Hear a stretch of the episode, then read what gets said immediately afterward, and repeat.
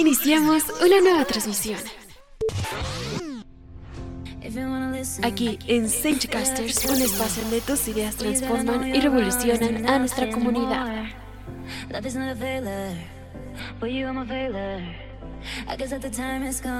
Todo lo que nos interesa y todo lo que nos gusta está aquí en Casters.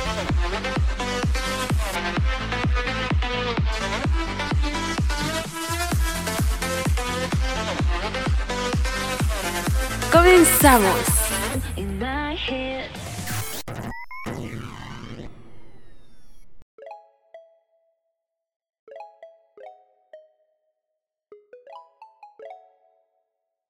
La crisis mundial ha puesto todo de cabeza y entre muchas otras cosas nos ha revelado lo frágiles que podemos llegar a ser ante determinados acontecimientos globales. Sin embargo, también se ha demostrado la solidaridad en tiempos de crisis. Hoy tú también tienes la oportunidad de ser solidario.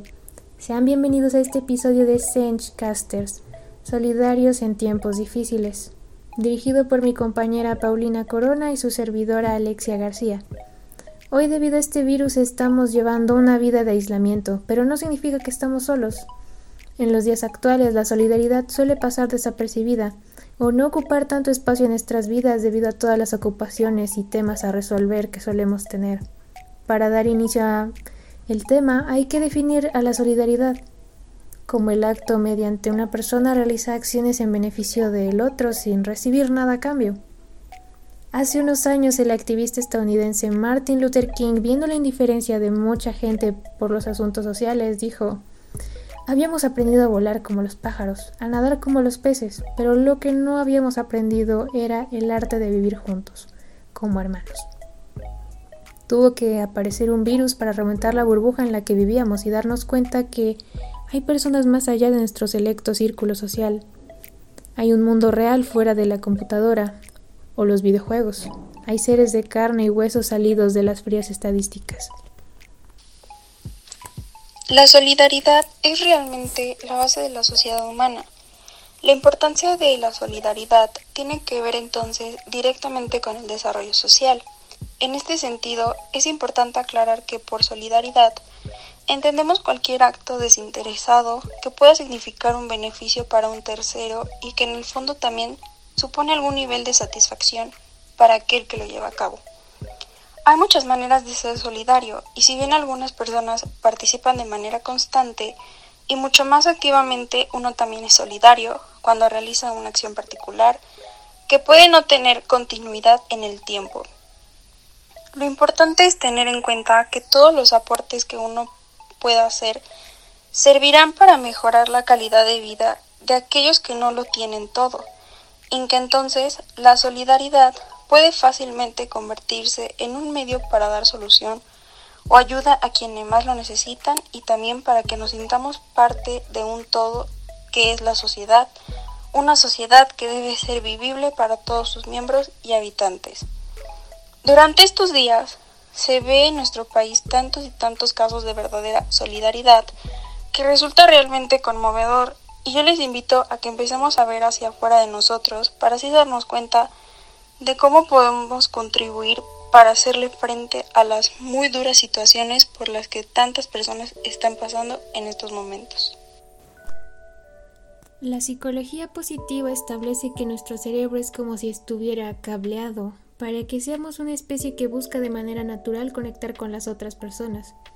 Este rasgo en gran parte es el motivo por el cual nuestra especie ha logrado sobrevivir, por nuestra capacidad de conectar y colaborar. Esto es justo lo que se ha manifestado en los últimos días en nuestro entorno. Actos solidarios de conexión, colaboración y apoyo. Como lo siguiente que nos comentan, ayudar es mi responsabilidad. Me di cuenta que si yo no lo hago, nadie más lo hará. Ver por otros es un privilegio. Los expertos en felicidad dicen que las personas que tienen hábitos de ayuda y solidaridad tienen niveles más altos de satisfacción con la vida, redes de apoyo más sólidas y viven más. Aquí te compartimos unas sugerencias para ser alguien solidario. Para esto hay que comenzar con los que tienes cerca, como conoce a tus vecinos. Trata de aprenderte sus nombres. Averigua si hay un jefe de manzana e involúcrate en las actividades que los pueden ayudar a aumentar la cohesión y solidaridad. Por cierto, hay un dato interesante. En las calles en las que los vecinos muestran unidad, los niveles de inseguridad son menores. Nos conviene ser solidarios. Acércate a asociaciones que tengan filosofías solidarias en el que el dar y el ayudar sea considerado una ganancia. Inscríbete como voluntario en algún centro o grupo que te apoye con las causas justas. Averigua si la empresa en la que trabajas cuenta con programas de responsabilidad social en las que puedas participar. Si tú eres el dueño de la empresa, decide junto con tu equipo qué actividad solidaria les gustaría llevar a cabo dentro de la empresa. Es importante que la decidan entre todos, ya que si se percibe como imposición, es difícil que los colaboradores se sumen. En pocas palabras, acércate a grupos en los que la solidaridad sea parte de la cultura. Está comprobado que querer ser solidario por cuenta propia es más difícil que practicarlo con el apoyo de un grupo. Una estrategia solidaria para enfrentar al coronavirus puede darnos una gran conclusión, que es necesario luchar por una sociedad donde la salud de todos sea más importante que las ganancias de unos pocos. Una pandemia convierte el eslogan de la solidaridad en algo literal. Un daño a uno es un daño a todos. Es por esto que intensifica el deseo frenético de separarse de la red de interdependencia y salir adelante solos. El nuevo coronavirus pone en primer plano la lógica de un mundo que combina una realidad material de intensa interdependencia con sistemas políticos y morales que abandonan a la gente a su suerte. Lavarte las manos es un buen consejo, pero también es un recordatorio conmovedor de que este no es el tipo de problemas que solo la responsabilidad personal puede resolver, es también la manera en que las personas pueden protegerse mutuamente frente a las vulnerabilidades y necesidades viendo los problemas de los demás como propios. Esto es posible, estamos perdiendo demasiado, vale la pena recordar que nuestro mundo de soledades gregarias, de ética individualista y de interdependencia material no ocurrió de repente. También tenemos para contarles unas historias de solidaridad frente al coronavirus como es el caso de las mascarillas. Dada la situación de emergencia del COVID-19 y la escasez de material, varias personas lanzaron su acción solidaria para ayudar a afrontar la crisis sanitaria, con la elaboración de mascarillas y viseras. Por ejemplo, María, que, al tener dos impresoras 3D en casa, no dudó en ponerse manos a la obra para imprimir máscaras protectoras y regalarlas a quien las necesitase después de haber completado 30 y ante la dificultad para conseguir más acetato, se decidió por publicar un deseo en Gatix. Para su sorpresa, ahí estaba Lucía, que no tardó en ofrecer su regalo y cumplir su deseo, haciéndole llegar los acetatos usando el sistema de envíos que de forma solidaria sigue operando con protocolos preparados para contagios de coronavirus. También tenemos la tecnología permite a cualquiera ayudar desde casa. La tecnología y la comunicación en directo a través de nuestros celulares y computadoras han logrado no solo mantenernos en contacto con nuestros seres queridos, sino también permitir a cualquiera ayudar desde su casa, sin que importe la distancia. En este sentido, iniciativas como la de Javier, ofreciéndose a resolver dudas como enfermero, tras haber superado el COVID-19. Ofrece su experiencia a quien pueda hacerle de ayuda. Son ejemplos admirables de solidaridad y generosidad. La tecnología hace más llevadera la cuarentena, pero la ayuda a distancia no se limita a casos de salud, sino también a un abanico más amplio de necesidades derivadas del internamiento, como que sigamos activos desde casa y evitar el sederantismo durante la cuarentena. La tabla de acondicionamiento de Elena ha sido clave para las personas que lo han solicitado en gratis, para seguir realizando actividades físicas y sumarse al hashtag Yo entreno en casa. La máxima de la acción solidaria de Elena es sentirnos bien y positivos a través del deporte si hasta ahora habías puesto excusas para empezar a hacer deporte. Educación a distancia. Los estudiantes han visto cómo su actividad académica se veía afectada por las estrictas medidas de confinamiento y por ello han tenido que adaptar sus estudios y tareas apoyándose en la tecnología a lo largo de esta cuarentena. Buenos ejemplos de esta solidaridad educativa que nos ayudan dejan historias maravillosas como las de Pablo, graduado en química, y Pilar, graduada en biotecnología. Ambos ofrecieron su apoyo online para todo aquel que solicitara su ayuda a través del chat de gratis. Mientras que Pablo ha resuelto dudas con problemas de química, Pilar ofrecía corregir ejercicios de matemáticas ayudándose de videos y fotos.